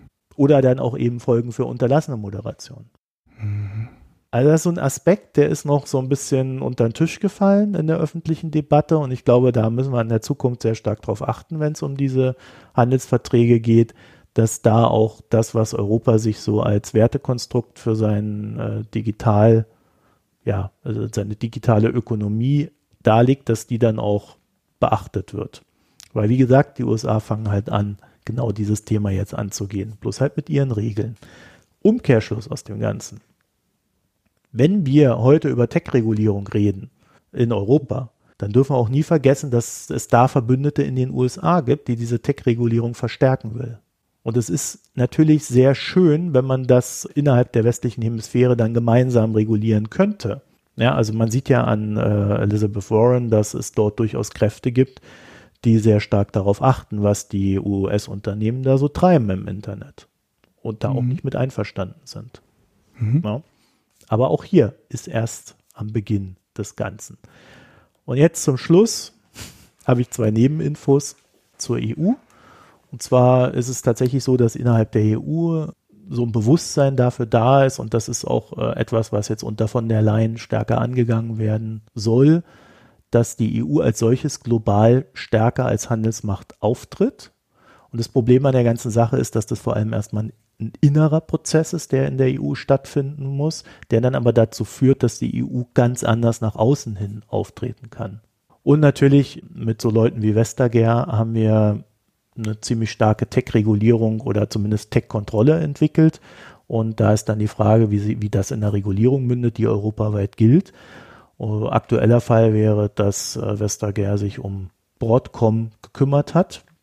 Die haben in ihre Verträge so, so Klauseln drin, die quasi zu Kaufverpflichtungen führen, weil du kriegst verschiedene Rabatte nur, wenn du das und jenes tust. Okay. Ja, also wenn du dann natürlich ein marktbestimmendes Unternehmen bist, ist das äh, ja. Erinnert an dieses Intel-Verfahren, was wir mal hatten, ne? mit den CPUs, genau. wo du dann auch, je mehr du bei Intel gekauft hast, kriegtest du höhere Rabatte. Äh, stimmt jetzt nicht, ist falsche Formulierung, weil das ist ja üblich, dass du mit mehr Abnahmevolumen mehr ähm, Rabatte bekommst.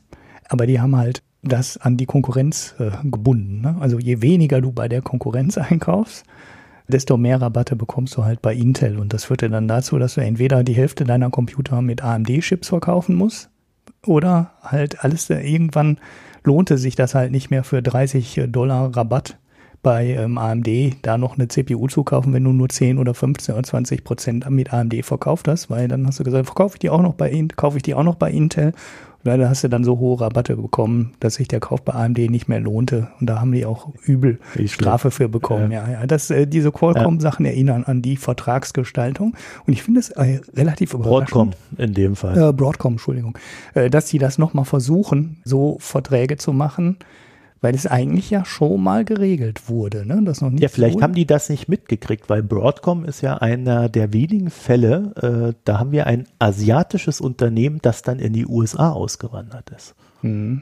Normalerweise ist es ja eigentlich immer umgekehrt. Ne? Ja, ja, okay, ja. ja. naja, egal. Äh, das jedenfalls mal so als großer äh, USA-Part, der so sehr starke EU-Anleihen äh, dann doch hatte. Aber vielleicht ist das so ein Hinweis da auf so ein paar Themen, die wir in der Zukunft mehr beachten sollten, gerade so was die Tech-Regulierung und auch die Handelsverträge betrifft.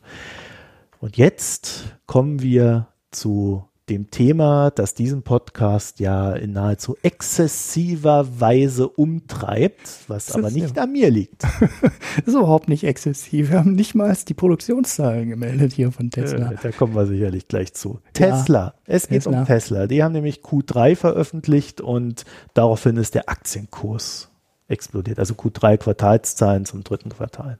Genau gestern 20 Prozent plus nachbörslich, heute sind noch so 15 Prozent übergeblieben, was schon zeigt, da war doch einiges an Überraschungspotenzial drin in den Zahlen. Also positives Überraschungspotenzial, wobei da durchaus einige Sachen drin waren, die überhaupt nicht so toll waren, weil äh, das hatte ich mal irgendwann vor ein paar Quartalen schon mal erwähnt.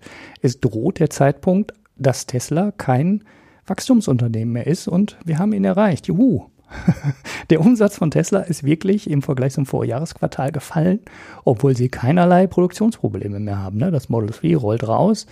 Wir haben 97.000 Autos insgesamt verkauft in dem Quartal und auch produziert. Die Zahlen passen ganz gut zusammen inzwischen. Es gibt also nicht mehr irgendwie Auslieferungsprobleme, sondern das fluppt alles, so wie es äh, bei jedem anderen Automobilhersteller auch läuft. Das Model 3 wächst weiterhin stark von 53.000, also im Zimmer zum Vorjahresquartal auf 80.000 jetzt ungefähr. Dafür sinken halt die Absätze bei Model S und Model X von 27.000 auf 17.000. Also schon ein deutlicher Rückgang. Hatte ich ja an der Stelle auch mal darauf hingewiesen, dass es für Tesla eigentlich nicht so toll ist, wenn sie die teuren großen Modelle, die durch die finanzierten und abgeschriebenen Entwicklungskosten haben, die eine schöne hohe Marge haben, ähm, halt nicht mehr so gut verkaufen können, sondern halt die Leute alles auf das Model 3 umspringen. Über die gesamte Produktpalette ist die Rohmarge aber trotzdem gestiegen und Tesla konnte einen Gewinn ne, vermelden, der deutlich höher war als das, was die Börse erwartet hat. Es war der zweitbeste, wenn ich es richtig gesehen habe. Also ist ein bisschen unterschiedlich, ob man ähm, GAP-Zahlen nimmt oder die Non-GAAP-Zahlen. Äh, da sind, ähm, unterscheidet sich das ein bisschen. Das ist manchmal das zweitbeste Quartal, manchmal das drittbeste Quartal. 143 Millionen Net Income. Allerdings 134 Millionen davon über die Steuergutschriften, die es für CO2-freie Autos gibt. Also ähm, so richtig dolle sieht das immer noch nicht aus. Man muss jetzt allerdings sagen, das ist nicht mehr so wie früher, dass Tesla die Dinger sammelt und dann in einem Quartal alle gemeinsam verkauft und dadurch einen Sondergewinn zieht, sondern die werden jetzt jeweils immer, immer in den Quartalen verkauft. Das heißt, es ist jetzt nicht mehr so ein verfälschender Faktor, wie es früher mal war, wo Tesla die Dinge alle gesammelt hat und dann in einem Quartal veröffentlicht hat und dann geschrien hat, ha, wir haben Gewinn. wir sind profitabel, aber es war ja dann, dann doch oft ein Fake. Ja, was kann man sonst zu Tesla noch groß sagen? Es waren halt ein paar Sachen nicht so toll, ne? Also das ähm, mit, mit dem äh, Umsatzrückgang ist nicht so toll. Die Marge könnte besser sein, ist zwar gestiegen, aber äh, trotzdem könnte sie besser sein. Der Produktmix verbessert sich auch nicht. Also Model S und Model X bleiben auf diesen 17.000 ungefähr pro Quartal hängen. Das heißt, der Absatz wird irgendwie da nicht großartig angeschoben. Und äh, die Jahresprognose wurde auch ziemlich klammheimlich ein bisschen nach unten gesetzt. Ähm, Elon Musk hatte ja mal 400.000 Autos versprochen für dieses Jahr. Dann hat er sich korrigiert und hat gesagt, ja, 400.000 auf Basis eines Quartals, also hochgerechnet, werden sie schaffen die letzte offizielle Formulierung war 360 bis 400.000 und jetzt äh, steht da drin ziemlich sicher mehr als 360.000. Das heißt, die Obergrenze von 400.000 ist jetzt weggefallen und äh, ja, die ist auch ähm, nicht mehr realistisch jetzt nach dem Quartal mit 97.000. So stark kann das gar nicht mehr, der Absatz gar nicht mehr steigen, weil dazu sind einfach die Produktionskapazitäten auch nicht da ja, apropos Produktionskapazitäten, der Geschäftsbericht hat eine ganz neue Form bekommen, wird jetzt so ein bisschen grafischer. Und Tesla hat in dem Bericht ganz schöne viele tolle Bilder eingebaut von der neuen Fabrik in äh, China, die ja in unfassbar kurzer Zeit hochgezogen wird. Und da wird jetzt wirklich schon testweise ähm, drin produziert und montiert. Beeindruckend. Die haben halt erst angefangen, dieses Jahr das Teil zu bauen. Ne? Also das ist, da sind zwei Bilder drin. Ich glaube, es war Anfang Januar und jetzt im Oktober und da war ein Feld und jetzt steht da eine Fabrik. Also es ist schon sehr beeindruckend. So konkret ist da jetzt nichts rausgekommen. Also es gibt keine Prognose, wann die in die Serienproduktion einsteigen, wie viel dann da rausfallen sollen im ersten, zweiten, dritten Quartal 2020. Das bleibt alles offen. Ähm, dafür gibt es ein paar schöne Bilder. Da hätte ich mir ein bisschen mehr Konkretes versprochen. Es gibt das Versprechen, dass das Model 3 dass China der größte Markt fürs Model 3 weltweit werden könnte und so weiter. Aber ähm, ja gut, da sind Versprechen konkret, kam jetzt noch nichts dabei raus. Was weiterhin beeindruckend ist an der Fabrik, ist nicht nur die Geschwindigkeit, mit der die hochgezogen wurde, sondern ähm, die Kosten. Das war auch einer der treibenden Faktoren für das Geschäftsergebnis. Denn Tesla hat dieses Quartal tatsächlich noch weniger investieren müssen, als sie im letzten Quartal haben. Und da hatte ich mich schon gewundert, wie stark Tesla die Investitionen senken konnte. Aber dazu gab es dann gestern halt nochmal Konkretes und 65 Prozent weniger Investitionen für die Fabrik als bei der ersten Fabrik. Und das ist wirklich extrem beeindruckend, dass Tesla auf einmal jetzt für die zweite Fabrik, also ist ja die zweite große Automobilfabrik, nur noch ein Drittel des Geldes braucht, was sie für die erste Fabrik gebraucht haben. Und das sollte dann die Margen in der Zukunft in China ja deutlich steigern können, weil die Fixkosten halt viel, viel geringer sind, weil die Fabrik so viel weniger gekostet hat. Klar, jetzt ist in China alles billiger als im entwickelten Land, ne? Lohnkosten, Baukosten, Vorschriften und so weiter. Aber trotzdem, eine Senkung der Kosten für die Fabrik um zwei Drittel ist äußerst bemerkenswert. Ja, das waren so jetzt so die wichtigen Zahlen, finde ich. Ich habe ja mal früher, als das Geld noch ein bisschen knapper war, auf den Free Cashflow und Bargeld hingewiesen. Das ist jetzt nicht mehr so spannend. Free Cashflow ist wieder relativ, gut positiv, 371 Millionen. Bargeld ist damit auch weiter gestiegen auf 5,3 Milliarden. Das liegt aber vor allem an der Kapitalerhöhung, die sie gemacht haben. Und da ist jetzt Tesla, müsste da jetzt wirklich auf der sicheren Seite sein. Es gab auch eine Aussage dazu, dass sie jetzt äh, self-financed sind, also dass Tesla jetzt sicher davon ausgeht, dass sie in Zukunft kein Geld mehr am Kapitalmarkt aufnehmen müssen. Und ähm, ja, das scheint jetzt auch wirklich plausibel zu sein, im Gegensatz zu den Aussagen. Die, die Aussage ist nicht neu, also das hatte, das hat Elon Musk schon mal versprochen, dann haben sie trotzdem noch eine Kapitalerhöhung gemacht. Aber wenn sie jetzt in China zu den Kosten eine produktionsfähige Fabrik hinstellen können, dann sehe ich eigentlich auch keinen Grund mehr, warum Tesla da jetzt nochmal großartig irgendwie an den Kapitalmarkt gehen müsste. So, das Ding in China soll 2020 anfangen zu produzieren.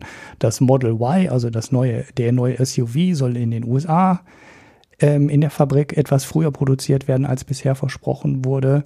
Und nächstes Jahr soll auch die Entscheidung fallen, wann die dann dritte große Automobilfabrik von Tesla in Europa gebaut wird. So, das sind die großen Nachrichten an der Stelle und sonst ist ja zu so einem Solarbereich könnte man noch mal wieder was sagen, aber das ist eh so ein Nebengeschäfte, was nicht wirklich, nicht wirklich viel Umsatz bringt. Vor allem die Solarzellen laufen überhaupt nicht gut. Wenn man mit dem Vorjahresquartal vergleicht, dann hat sich die Kapazität halbiert, die Tesla da verkaufen konnte. Die Stromspeicher hingegen verkaufen sich relativ gut, da hat sich der Absatz verdoppelt. Aber das ist für den Gewinn jetzt kein entscheidender Faktor, weil der Automobilbereich halt doch wesentlich größer ist und da auch wesentlich mehr Wachstumschancen drinstecken. Allein dadurch, dass jetzt in China halt eine Fabrik steht, äh, die nächstes Jahr anfangen wird zu produzieren. Und da muss man halt mal schauen, wie viel der Produktionskapazität sie ziehen können. Ausgelegt ist das Ding für 150.000 Model 3. Und ja, wird man mal schauen, ob sie dann im ersten Jahr 50, 80, 100.000 davon produzieren. Mal abzuwarten. Dazu gab es halt, wie gesagt, nichts Konkretes. Jo, das war's. Mhm. Mit Tesla. Äh, beim, beim Solarbereich muss man ja sagen, das ist ja das Ding, wo Walmart da äh, irgendwie gegen Tesla klagt, weil weil die Dinger in Brand gegangen sind. Ja, ja, das wir, wir bestimmt den Absatz nicht äh, genau, haben. Das ja. wollte ich damit sagen. Äh, das war bestimmt unabhängig davon, ob das jetzt stimmt oder nicht, aber das war sicherlich keine gute Werbung für den Laden. Hm. Ja, das kommt ja auch aus einer ganz komischen U Übernahme, die ja auch noch nicht komplett un, über, unumstritten ist und war. Ich weiß nicht, ob da auch noch Klagen offen ja, sind. Weil da der, seinem Schwager oder was war das oder Bruder, ja, ja, das ist, ja, ja weiß, weiß man auch nicht so genau, warum er das äh, gemacht hat. Wie gesagt, ist auch kein jetzt mehr so entscheidender Bereich. Das war vor ein paar Jahren wichtiger, als sie es gekauft haben, weil da der Automobilbereich noch nicht so groß war. Mhm. Aber inzwischen ist es halt kein entscheidender, ähm, entscheidender Sektor mehr für Tesla. Also der Stromspeicherbereich passt natürlich, weil sie stellen halt Akkus her ne, und damit können sie auch Stromspeicher dann bauen. Das passt natürlich zu Tesla, einfach, einfach ein weiterer Absatzweg ist. Aber die Solarzellen sind irgendwie so, weiß ich auch nicht, das gehört, gehört eigentlich nicht wirklich dazu. Da könnte ich mir auch eigentlich mal vorstellen, dass sie das verkaufen, obwohl der Musk ja dann an so Sachen dann auch hängt, ne, wie seinem äh, Solardachschindel, den sie seit Ewigkeiten verkaufen wollen. Aber es kommt auch nicht wirklich. Man, man hört ab und zu ein bisschen was davon, aber dass das im großen Stile sich irgendwie verkauft, mhm. sieht man dann doch nicht. Naja. naja. Gut, dann habe ich jetzt noch unser kleines Libra-Update. Mhm. Auch hier, ne, ähnlich wie bei den USA, also beziehungsweise beim Handelskrieg oder Handelsstreit, wir haben uns da ja recht viele Updates erspart bei Libra. Ne? Wir, haben uns, mhm. wir haben da einmal unsere große Folge gemacht und das war's. Ja, ja, und ansonsten habe ich halt gesagt, es gibt einen anderen Podcast. ja, aber es ist ja auch nicht, ne, ist ja auch nicht wirklich viel Spannendes passiert, immer viele Details und jetzt ist mal wieder an der Zeit, dass wir mal zumindest im Kleinen drüber reden. Ja, denn jetzt sind ja doch einige Sachen passiert. Und zwar ich nenne mal die Namen. Mhm. Booking Holdings, eBay, Mastercard, Mercado Page, äh, Mercado Pago, PayPal, Stripe und Visa. Mhm. Diese Unternehmen haben sich von Libra verabschiedet. Mhm. Und zwar fand ich ganz interessant, wenn ich das richtig verstanden habe, kurz bevor sie förmliches Mitglied der Libra Association geworden wären. Ja, die waren alle noch nicht drin, ja. Mhm. So, es verbleiben es ist übrigens 21. gar keiner drin, ne? Das hatten wir ja auch mal hier. Ja, noch, aber ich meine, es verbleiben jetzt 21 Unternehmen, die dann demnächst Mitglied sein sollten. Vielleicht, ja, werden, ja. Weil den Eintrittsbeitrag hat noch keiner bezahlt. Das war die letzte Meldung vom Wall Street ja. Journal. Genau, und alle Unternehmen, die da rausgegangen sind, äh, halten sich natürlich den Weg frei, in, Zukunft, äh, in Zukunft mit Libra zu ja, Geschäfte zu machen, assoziiert zu sein und wünschen natürlich Facebook alles Gute mhm. und senden liebe Grüße. Und nach offiziellen Verlautbarungen ist tatsächlich vieles unklar. Warum, wieso, weshalb? Keiner will da offiziell was zu sagen. Ähm, aber wie immer ist natürlich genug durchgesickert. Wie es halt immer so schön ist. So, und um das, was da durchgesickert ist, da wollen wir uns drum kümmern. Und äh, das prägnanteste war, äh, dass zwei US-Senatoren angekündigt haben, dass sie für den Fall, dass das alles stattfindet, strengere Kontrollen für Transaktionen der Unternehmen, die an Libra beteiligt sind, auch für Nicht-Libra-Transaktionen vollziehen möchten. Mhm. Das, weil nur das würde sicherstellen, dass da kein Schindluder getrieben wird. Ne? Ist ja klar. so, das heißt also, wenn du dich an Libra beteiligst, auch wenn du äh, kein großer Förderer äh, des Ganzen bist, sondern einfach nur Mitglied und so weiter, könnte es sein, dass sich das Risiko der Regulierung für dich stark erhöht, was natürlich ein Megakostenrisiko ist. Hm. Das war eine sehr unverhohlene Drohung, um das mal so zu sagen. Also eine wirklich ja, also totale ungewöhnlich unverhohlene Drohung. Geh oder wir erschießen dich. also, ja. ja das, das da kommt so richtig der, der Cowboy aus dem Armee raus. Äh, also das war schon, das war schon bemerkenswert, was da abgegangen ist. Ähm, ja, generell gab es natürlich den von uns vorhergesagten Regulierungsbacklash. Also ich würde sagen, das war von uns ein ziemlicher 100%-Treffer, was das Grundproblem bei Facebook sein wird. Was wir allerdings damals noch nicht wussten und höchstens vermuten konnten, war, dass das extrem unprofessionell von Facebook vorbereitet wurde, das Ganze. Hm. Also wir haben jetzt in den letzten Monaten tatsächlich festgestellt oder mussten feststellen, dass Facebook das, was wir damals besprochen haben bei dieser Sonderfolge, auch nur so hatte, wie wir es besprechen konnten. Sie hatten mhm. keinen wirklichen Plan, wie es, wie sie das Ganze vorantreiben wollen.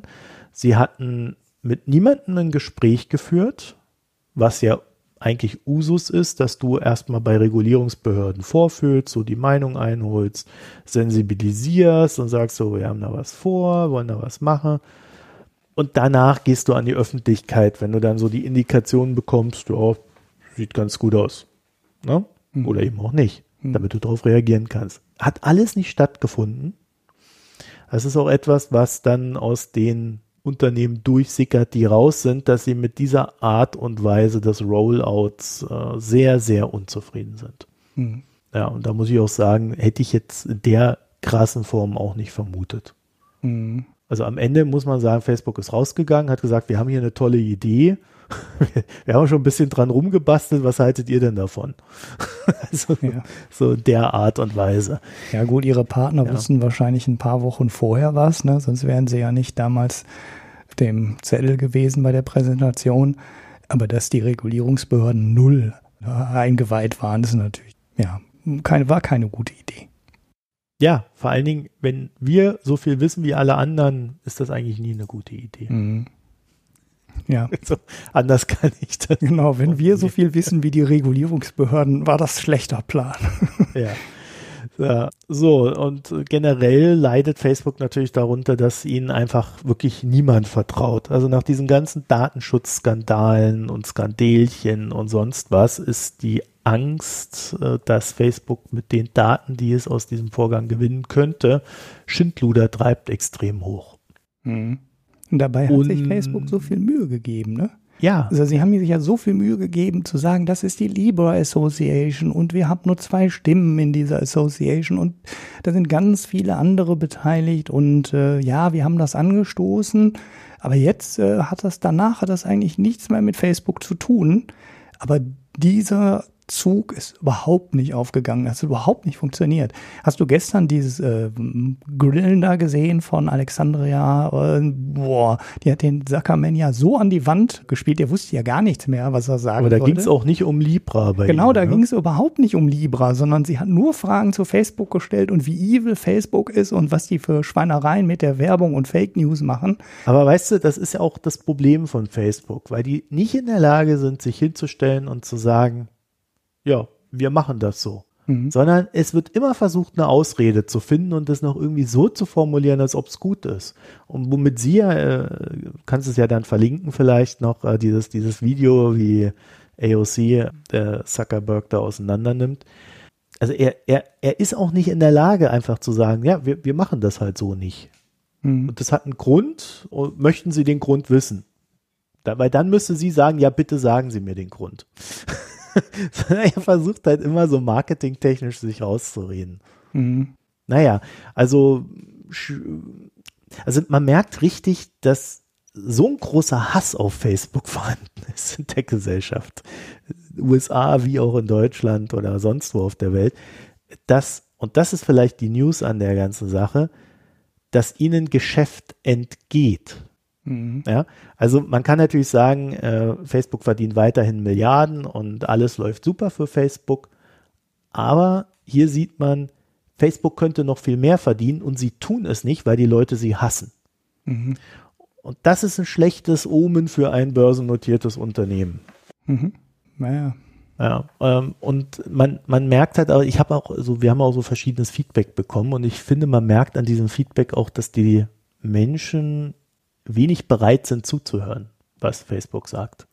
Ja. Sondern das ist dann einfach so dieses, nein, das sind Verbrecher, das sind Datenschänder, das sind, was weiß ich, ne? so dieses Ding. Und äh, da zeigt sich einfach, es ist kein, kein Wille mehr zu unterscheiden, äh, wenn sie dann doch noch mal was Gutes tun. Und auch das, würde ich sagen, ist schlechte Nachricht für Facebook.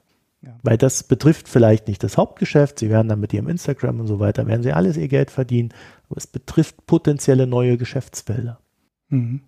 Ja, ja es, es, droht ja auch grundsätzlich einfach eine viel strengere Regulierung des ganzen Anzeigengeschäfts. Ne? Da, weil das, ja. den Punkt hatten wir ja so am Rande gerade eigentlich schon ne, mit der Content-Moderation ja. und so. Das spielt genau. alles, das spielt ja alles zusammen. Also den droht ja halt an allen möglichen Stellen des alten Geschäftsmodells Regulierung, was deren Kosten massiv erhöht. Und das Wachstum in neue wird halt auch schwieriger. Ja. Und da merkt, und so, da kommt dann auch ein zweiter Angstpunkt rein, die Regulierungsbehörden haben sehr viel Angst vor der Marktmacht, die durch Libra an den Börsen, also quasi an den Devisenbörsen hauptsächlich oder auch an den Anleihenbörsen, wenn sie dann ihr Geld da umschaufeln, äh, erzeugt wird. Mhm. Das hatten wir ja damals nicht so unbedingt so gesehen. Ne? Also ja, ich sehe das ja auch runtergespielt, ne? Aber die äh, Regulierung. Ich war einigen. Du warst anderer Meinung, muss man wenn, fairerweise sagen. Ja, äh, du, du meinte, ja, du hattest ja aber auch einen Punkt, ne? Weil das ja so ein Nettogeschäft ist, ne? Weil, äh, wenn, wenn die eine Milliarde in Libra rausgeben, dann wird halt eine Milliarde da an den Finanzmärkten, an den Devisenmärkten bewegt. Und das ist ja dann kein wirklich wahnsinnig großer Treiber. Aber die Regulierungsbehörden haben echt Angst davor. Also da, äh, ja, ja, da wird die Diskussion aber auch so geführt, als ob als ob das, als ob alle Dollar, die es auf der Welt gibt, in Libra fließen würden. Ja, so genau. Ja, ja. Das, äh, also ich, dein Einwand war schon äh, fundiert, ne? Nur das, uns haben die Regulierungsbehörden halt nicht zugehört. Naja, also es ist natürlich schon so, dass wenn wirklich alles Geld, was es gibt, plötzlich in Libra stattfindet, dann könnte das zu Problemen führen in der Umstellung. Mhm. Äh, aber äh, ja, also ich bin da auch noch nicht so überzeugt, dass das äh, alles dann so, so das Riesending wird, so das Riesenproblem. Äh, aber gut, äh, wir, wir können das ja zur Kenntnis nehmen. Ne? Es sind ja manchmal auch vorgeschobene Argumente, weil man einfach sagt, okay, also die, weil das ist ja auch ein Argument, die Geldschöpfung muss komplett in den Händen der, der ja, Notenbanken, äh, Schrägstrich Staaten bleiben. Wo ich sagen würde, ja, ist es denn anders, wenn es Libra gibt, was ja nur ein Transformationsmittel ist erstmal? Natürlich könnte es Probleme in kleineren Staaten geben, äh, wie Simbabwe, wenn dann alles Geld halt nur noch in Libra stattfindet. Wobei, das muss ja jetzt auch nichts Verkehrtes sein für Simbabwe, ja, mit der ganzen Inflation. Also, äh, wie auch immer. es, gerade für die USA würde ich sagen, hm, nee, also da sehe ich jetzt nicht so das große Ding. Aber gut, du hast gesagt, Facebook hat gestern in Persona von Marco, Mark Zuckerberg da auch vor dem US-Kongress gesessen und da haben sie sich ja auch zu Libra geäußert. Ne? Und eine der prägnanteren Aussagen war, und das fand ich auch bemerkenswert, so für das, was ich mir gedacht habe, wenn es in den USA nicht geht, ja, dann macht man, rollt man das halt in Afrika aus. Mhm. Zuckerberg hat gesagt, also wir werden Libra erst dann starten, wenn wir alle regulatorischen Bedenken in den USA ausgeräumt haben. Wir werden kein Rollout in einem anderen Land beginnen, wenn das nicht erfolgt ist. Okay. Also er hat dem eine Absage erteilt. Dann wird es halt nie mehr ausgerollt. Könnte er jetzt unterschreiben. Ja gut, man wird sehen. Ähm ich würde dazu noch sagen, es ist vielleicht gar nicht so dumm, weil ja, es gibt ja so eine gewisse Sanktionsfreudigkeit der aktuellen US-Regierung. Und wenn die dann, wenn Facebook dann einfach sagt, okay, dann machen wir Libra halt da in Afrika, scheiß auf die USA, dann könnte es ja durchaus sein, dass sie da mit Sanktionen dann in den USA belegt werden. Und ich glaube, die Angst haben sie schon, weil dafür ist es dann doch zu klein geworden, was sie jetzt erreichen können. Hm. Ja, vielleicht äh, merken die USA ja auch, das war so eine Einschätzung, die am Anfang auch rumgereicht wurde. Das ist, dass sie die Zulassung in den USA halt doch einfacher bekommen unter Umständen als in anderen Ländern, weil die USA ja ein strategisches Interesse eigentlich daran haben, dass wenn es so eine digitale Währung gibt, die gefälligst auch ein US-Unternehmen äh, kontrollieren soll und halt nicht Tencent mit äh, WePay oder Alibaba oder irgendein chinesischer Konzern, weil die sind ja auch dabei, ja, schon ein bisschen klammheimlich, aber ähm, wenn du als chinesischer Tourist in Deutschland unterwegs bist, dann kannst du halt auch an vielen Stellen schon mit Alipay bezahlen. Das kriegt kein Deutscher mit, weil man sich als Deutscher, glaube ich, ja, kann man sich überhaupt anmelden. Eine Kreditkarte kriegt man auf jeden Fall nicht. Aber als äh, chinesischer Tourist kommst du inzwischen mit Alipay in Deutschland, selbst in Deutschland, schon ja. relativ weit. Ne? Und dann, Ab Abwickler ist übrigens Wirecard. Ja, ja, genau. Ähm, könnten wir auch noch was ja. zu machen heute, aber ja, nee, nee, ohne, ohne Vorbereitung geht es halt nicht. Dafür ist es zu komplex. Naja, auf jeden Fall ähm, könnten die USA ein Interesse daran haben, dem chinesischen Anbietern oder sind ja zwei im Wesentlichen, doch ein Gegengewicht hinzustellen. Ja, zumal China ja angekündigt hat, dass sie eine eigene Kryptowährung aufbauen wollen. Mhm, ne? Genau, Jetzt so kurz ja. nach äh, Facebooks äh, Bewegung, die sie da gemacht haben, hat, haben dann die Chinesen auch äh, auf einmal Tempo und Gas gegeben. Ja, ich glaube, äh, das Ding ist halbwegs tot. Es gibt jetzt irgendwie auch einen Haufen Notenbanken, die sagen, wir machen unsere eigene Währung. wir wollen das nicht, wir machen das.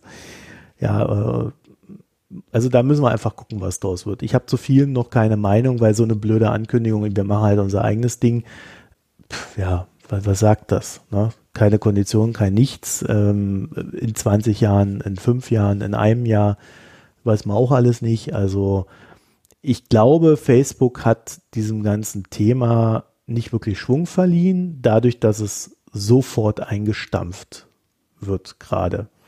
Also ich kann mir nicht vorstellen, dass sie in, in, den nächsten drei Jahren das gewuppt kriegen, Libra an den Start zu bringen. Nee. Dafür ist die Gegenbewegung zu stark. Ja, glaube ja. ich auch. So, ich hätte aber noch garnierende Beobachtungen wieder zu diesem Thema. Mhm. Und zwar ist PayPal in den chinesischen Payment-Markt eingestiegen. Mhm. Also just in dem Moment, wo sie bei Libra raus sind, kam die News, ja, wir haben jetzt die Mehrheit an GoPay erworben. Das ist ein chinesischer Zahlungsanbieter. Mhm. Da muss man dazu wissen, GoPay, hast du noch nie gehört, oder? Nee.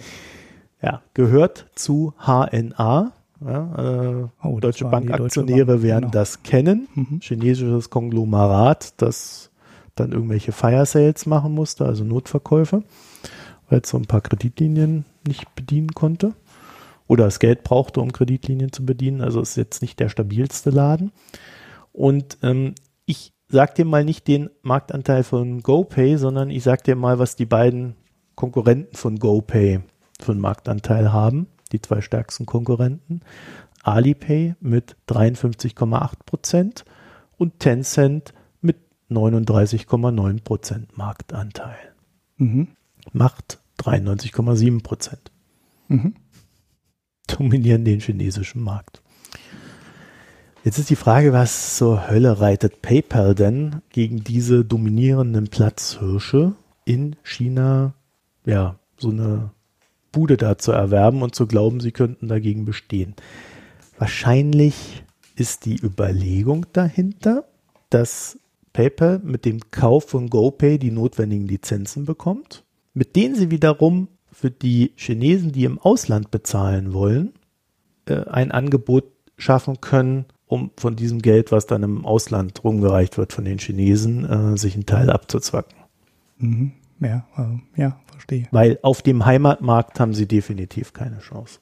Mhm.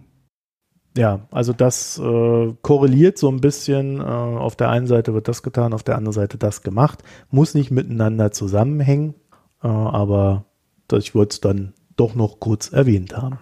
Mhm. So, jetzt bin ich fertig. Jo, dann sind wir durch, ne? Ja, da könnten wir jetzt galant in den Gesellschaftsteil übergehen zu den Picks. Ulrich, irgendein Podcast parat? Ja, sicher. Ich habe ja immer Podcasts in der Queue. Ich empfehle ja auch immer laufen Podcasts bei FIT. Und ich picke jetzt mal was ganz Wirtschaftliches.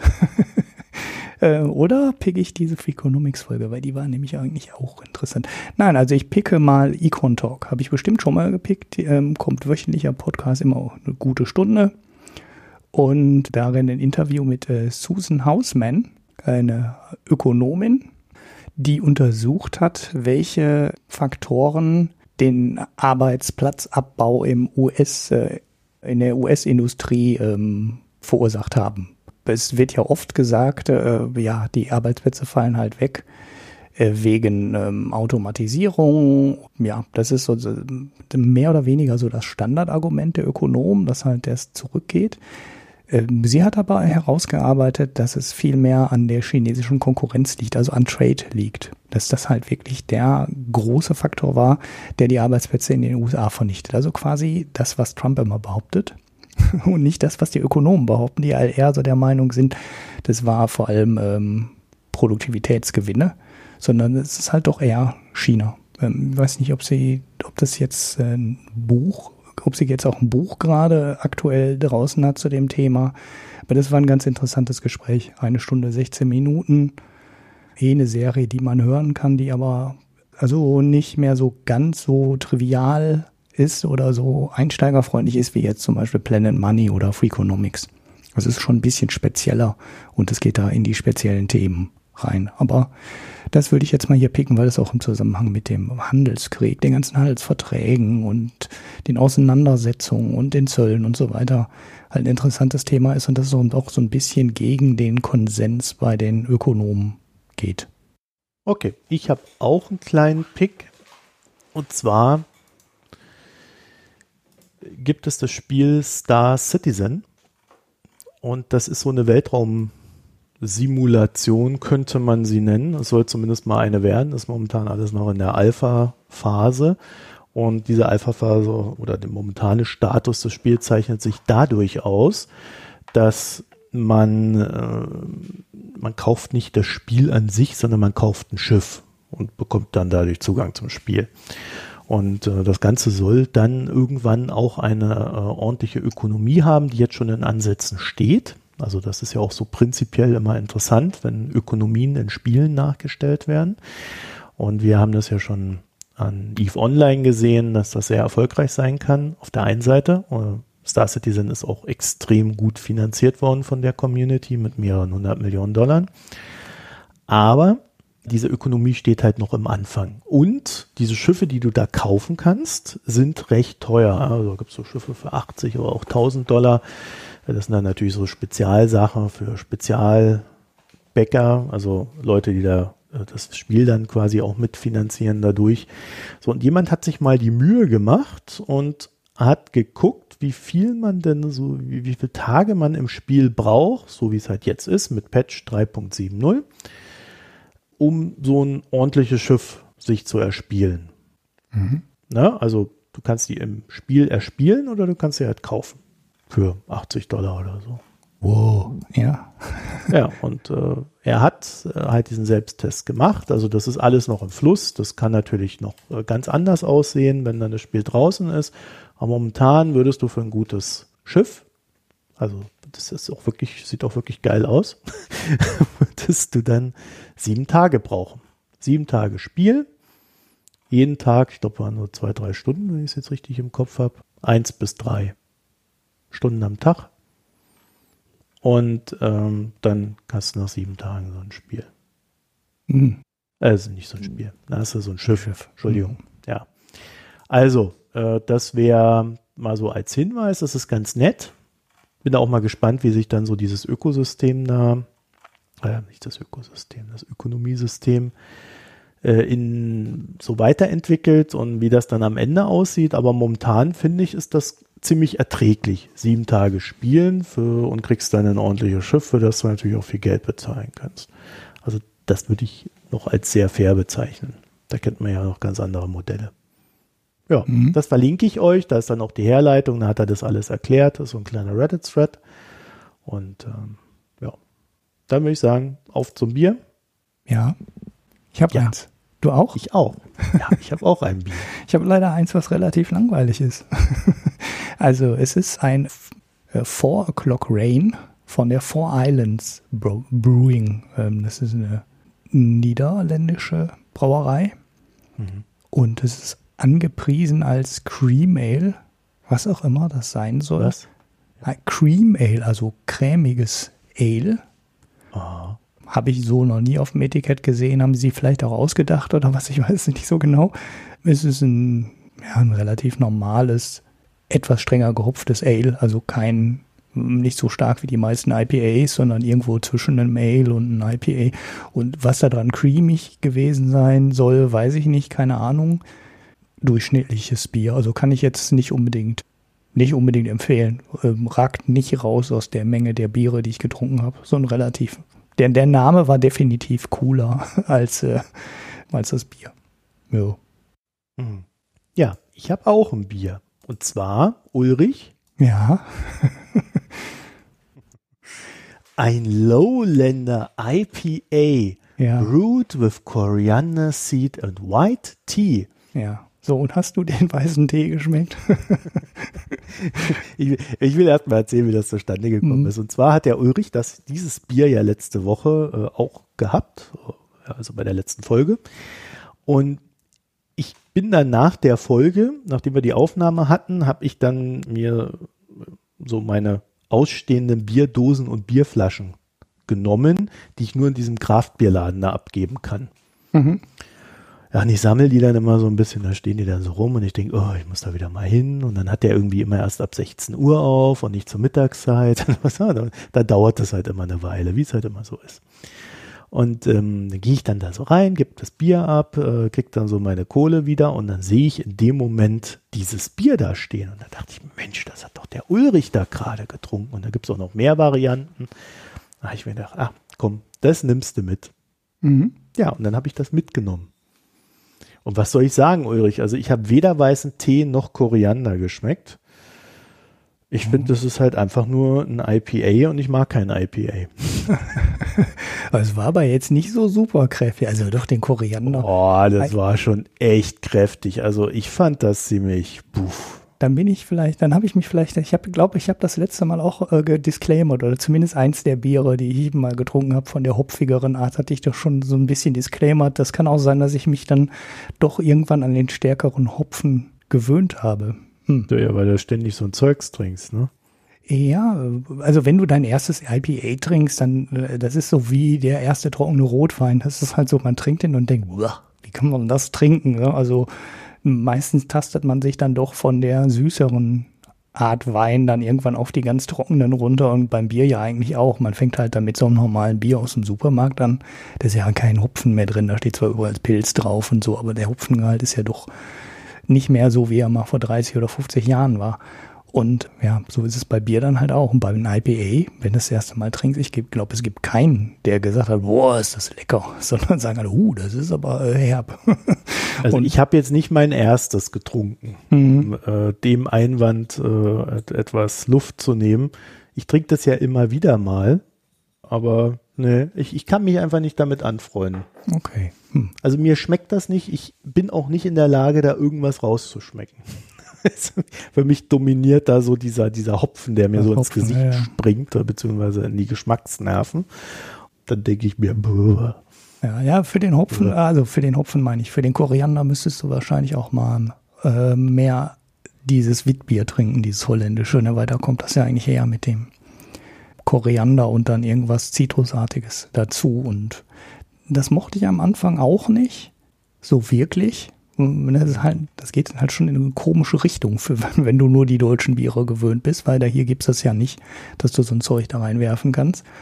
Inzwischen finde ich das ganz okay, aber ich fand vor allem diese stärker gehopfte Sache dann echt interessant. Also war mal was anderes. Es war halt ein IPA mit ein bisschen mehr Geschmack. Also ich schmeckte dann schon dieses Witbierartige Koriander-Zeugs, aber wie weißer Tee schmeckt, weiß ich halt weiterhin nicht. ja. Hm. Ja, also ich, wie gesagt, ich bin da nicht glücklich, mich macht das alles.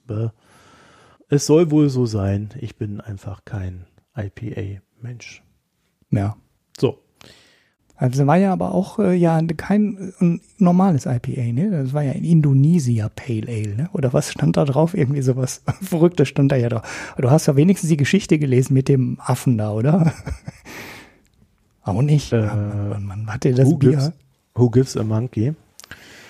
Ja, ja, wo, warum da der Affe mit der Kapitänsmütze und der Pfeife im Mund drauf ist auf dem also, Etikett. Also äh, niederländische Seefahrer, die von äh, der, aus dem Osten wiederkommen, bringen oft einen Affen mit, den sie dann an äh, Tavern Keepers verkauft haben, also an äh, ja, Wirtsleute. Ich kann, ich kann einzelne Worte immer nicht übersetzen. Das ist manchmal ein bisschen schwierig, ja. ne? Dann sucht man dann um, so nach, um damit ihre, um damit ihre Trinkschulden zu bezahlen.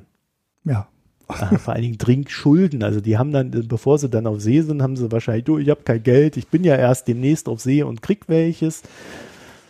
Gib mir doch mal einen aus und wenn ich dann in drei Jahren wiederkomme, kriegst du das Geld wieder oder wie ist das gewesen? Ja, also man fragt sich ernsthaft, wer auf dieser Basis einen Kredit vergibt, selbst wenn es nur um ein paar Bier geht, ne? Das ist ja schon heftig, weil so ein Seemann, der kann ja auch jederzeit absaufen, vor allem in der Zeit, ne? Das war ja nicht ja. so. Wahrscheinlich waren dann einfach die Zinsen entsprechend gut. Ja, gut, haben wir dann halt einen Affen gekriegt. Aber jetzt steht hier nicht, warum sie dann, was sie dann mit dem Affen machen, ne? Also und jedenfalls dieses Pale Ale ist dann so ein, ein Tribut auf die Segelmänner und ihre Spirits of Adventure and Quick Thinking. Hm. Wa warum auch immer da dann ein Quick Thinking plötzlich da ist. Ja, man also, weiß es nicht genau. Ja, aber ja. ja, da kommt ja das ganze Bier Hauptsache her. Ne? steht irgendeine blöde Geschichte drauf, ne? die irgendeine, irgendeine historische Weitläufigkeit des Bieres begründet. Ja, ja, ja. Ja, da kommt ja der ganze IPA-Kram her, ne? diese starke Hopfung, dass, dass ja. es auf dem Schiff mhm. mitgenommen wurde und dann nicht so schnell schlecht wird, weil der Hopfen halt konserviert. Ja. Gut. Naja. Also, äh, das ist jedenfalls nicht meins. Ja, ich Und in dem Sinne. Fast. Ich habe es dir ja auch nicht empfohlen, das muss ich dazu sagen. Ja, stimmt. Du warst, warst jetzt nicht so begeistert. Ja. ja. Du warst, äh, warst, fandest es gut, aber äh, du hast schon die Einschränkung, glaube ich, gemacht gehabt. Ja, ja, vor allem weiß ich ja, dass du das nicht so gerne magst. Also die hätte ich so Leute nicht, wie mich. Genau, nicht unbedingt empfohlen, ja. Ja, also dann kommen wir zum Ende. Es gibt eine kleine News, die wir jetzt schon sagen können. Wir werden demnächst unsere Internetseite vom Konrad zu einem Hoster äh, transferieren. Da gibt es dann mal so eine kleine Auszeit von ein paar Stunden zwischendrin. Müssen wir mal gucken, wie wir das genau machen. Sollte aber nicht weiter stören, weil, wie wir gelernt haben, 90 Prozent unserer Hörerinnen und Hörer äh, hören uns im Podcatcher. Ja, sagt seit wir Podigy. die Statistiken von Podigy haben, ne? seitdem ist alles anders. ja, also sagt Podigy. Das heißt also, jeder, der das dort konsumiert, der wird da kein, keine Sorge haben und alle anderen werden dann halt mal zwei, drei Stunden ja nichts, nichts zu hören haben. Ja, wir werden das dann nach Möglichkeit auf ein Wochenende legen oder mal gucken oder. Ja, keine Ahnung. Ich glaube, der Konrad, äh, ich habe ihm gesagt, das ist heute Donnerstag und er hat irgendwie gesagt, ja, dann machen wir das morgen oder übermorgen. Mhm. Also ähm, ich weiß nicht, ob er da wirklich Samstag meinte oder ob er dann Montag meinte. Ja, also wir sind da optimistisch und wenn es dann wieder irgendwelche Probleme mit irgendwelchen Plugins und so weiter gibt, dann dauert es halt mal ein bisschen länger aber grundsätzlich sollte die Seite für euch erreichbar sein, weitestgehend. Mhm. Gut, dann haben wir das auch noch geklärt. Euch wünschen wir eine schöne Zeit und solange die Internetseite noch funktioniert äh, und auch wenn sie dann wieder funktioniert, dann könnt ihr da schon mal drauf gehen, www.mikroökonomen.de mit OE und auf den Spenden-Button drücken, bevor ihr einen Kommentar abgebt zur Sendung oder den älteren Folgen.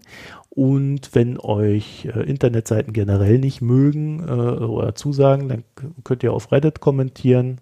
Da müssen wir da noch irgendwie so ein fettes Spendenbanner einbauen oder irgendwie so, ne? Ja, weil wir, können wir das überhaupt?